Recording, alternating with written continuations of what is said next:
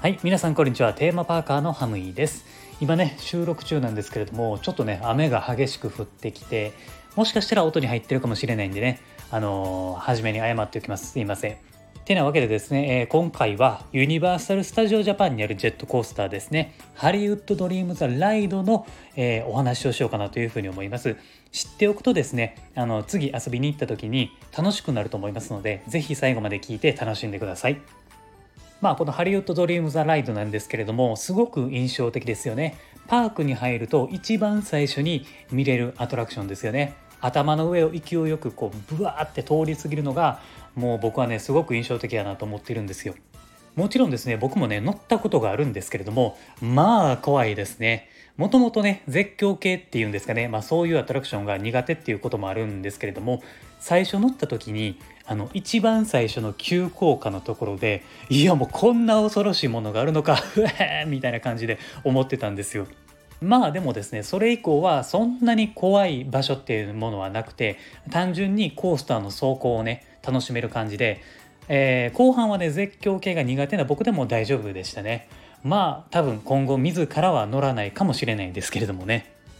さあそんなねハリウッド・ドリーム・ザ・ライドなんですけれども実はシートにある工夫がされているんですね。これが皆さんを楽しませてくれる仕組みになっているんですよ。実はこのコースターなんですけれども足が床につかない設計になってるんですよ。これね皆さん気がつきましたか？身長が足りないのかなって思った方もいるかもしれないんですけれども実は、えー、つかない設計になってるんですね。そして安全バーもお腹の部分で支えるものしかなくなっていますよね。一般的なジェットコースターっていうのは安全バーは頭の上から下ろしますよね。で上半身を支えてくれるタイプなんですよね。で、えー、あと足の方もですね怖い時に踏ん張れるように床にちゃんとつきますよね。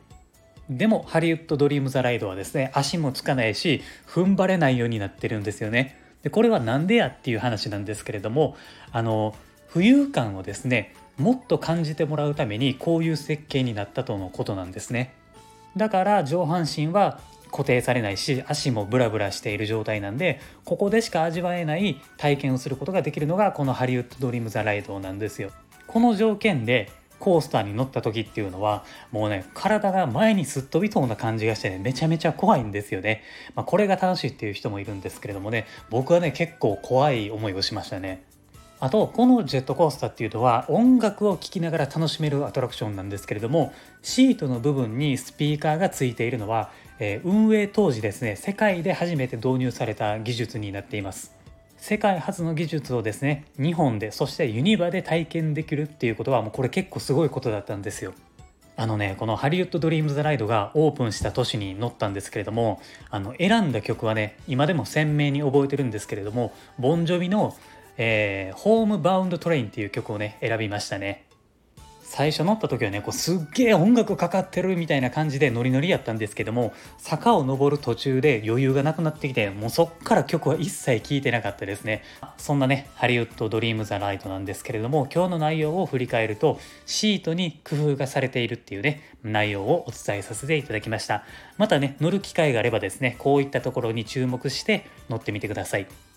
はい。というわけで今回は以上になります。今後もですね、この番組ではテーマパークに関連することは何でも発信していきますので、テーマパークが好きな人はもちろん、なんかちょっと面白いなと思った人もですね、番組のフォローをお願いします。あと僕はですね、Twitter もやっていますので、こちらをフォローしていただくと、配信を聞き逃し防止にもなったり、えー、番組のですね、企画を募集することもありますので、ぜひこちらの方も、えー、フォローをお願いします。というわけで、えー、今回もありがとうございました。また次回の放送でお会いしましょう。Have a good day!